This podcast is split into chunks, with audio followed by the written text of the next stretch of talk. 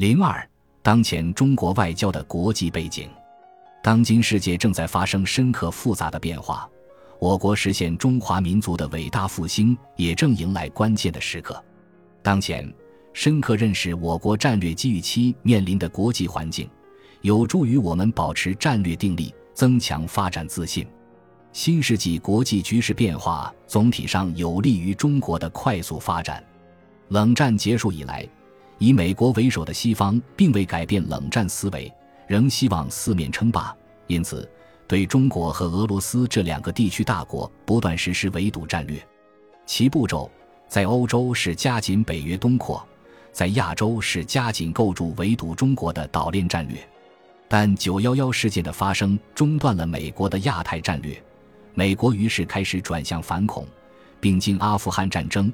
伊拉克战争之后，在中东地区越陷越深。二零零八年以来，美国的次贷危机和欧洲的债务危机，凸显美欧的实力出现了进一步下滑。当前，以美欧介入中东阿拉伯之春为因，以中东大乱、伊斯兰教极端势力崛起为果，美欧正陷入更加难以应付的伊斯兰国危机和难民危机。再加上英国脱欧公投通过后，欧盟面临着分裂危机。整个欧洲社会右倾化和保守化非常严重，由此可见，所谓的欧美治理方式或模式存在重大的缺陷。中国国际环境的深刻变化预示着当前世界局势更加动荡不安，中国有可能正面临着一个日益失序的世界。这样的国际环境对中国产生了两方面的影响：一方面，美欧发展停滞会严重影响中国的对外出口。中国需要降低外贸依赖程度。另一方面，中国为了维护不断走出国门的国家利益，在国际舞台上必须发挥越来越大的作用。改革开放近四十年来，中国的经济实力和国际地位不断迅速提升。二零零一年，中国的 GDP 在世界排名是第六位；二零一零年，中国则超过日本，成为 GDP 世界排名第二的国家，仅次于美国。中国的国际地位也在不断提升，尤其是表现在重大国际事务的参与上。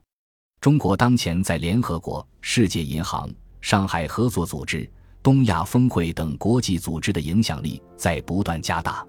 更加乐观的预计是，中国当前的崛起并不是完成时，而是进行时。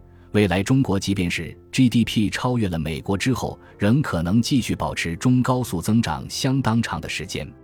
回想改革开放之初，中国既缺资金又缺技术，更重要的是，对于前方的道路没有明确的蓝图可以照搬。所以说，中国今天的发展成就，从发展中国家的视角看，更加显得伟大和杰出。中国的崛起和西方面临一系列危机，彰显了某种程度的道路自信。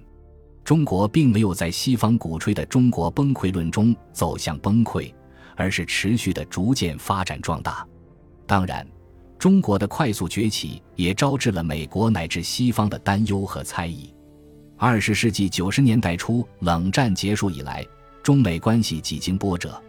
美国作为世界上唯一的超级大国，对中美关系的主导性和对中国外交环境的影响力不容忽视。冷战后迄今，中美关系经历了三个阶段的起伏。第一个阶段是九十年代，美国寻找假想敌人。这个时期，美国调整了冷战时期中美准同盟的关系，将战略矛头对准中国。但由于中国实质上并不能对美国构成重大挑战，因此，在一九九六年台海危机和一九九九年南联盟炸管危机中，中国采取了事实上的克制态度。美国也在短期敌对之后与中国缓和了关系。第二个阶段是小布什时期对华战略竞争者的定位被九幺幺事件打断。九幺幺事件发生后，美国开始一心一意反恐，反恐一定程度上需要借助俄罗斯和中国的力量。在二零零五年，美国官方将中国定位为利益攸关方，希望对中美关系进行某种规划和约束。中国则利用这个战略机遇期不断发展壮大自己。第三个阶段。美国奥巴马政府的亚太再平衡战略给中国造成多方面的战略压制。奥巴马政府后期，美国将伊拉克和阿富汗的军力大部分撤回，不断加强对中国的防范和对中国周边事务的介入。从钓鱼岛问题、南海问题、朝鲜半岛问题到缅甸、越南、菲律宾、澳大利亚、新加坡等地，美国通过不断介入来增强其存在感。甚至于在中国的台湾问题、香港问题、西藏问题等属于中国内政的问题上，美国也一直在指手画脚。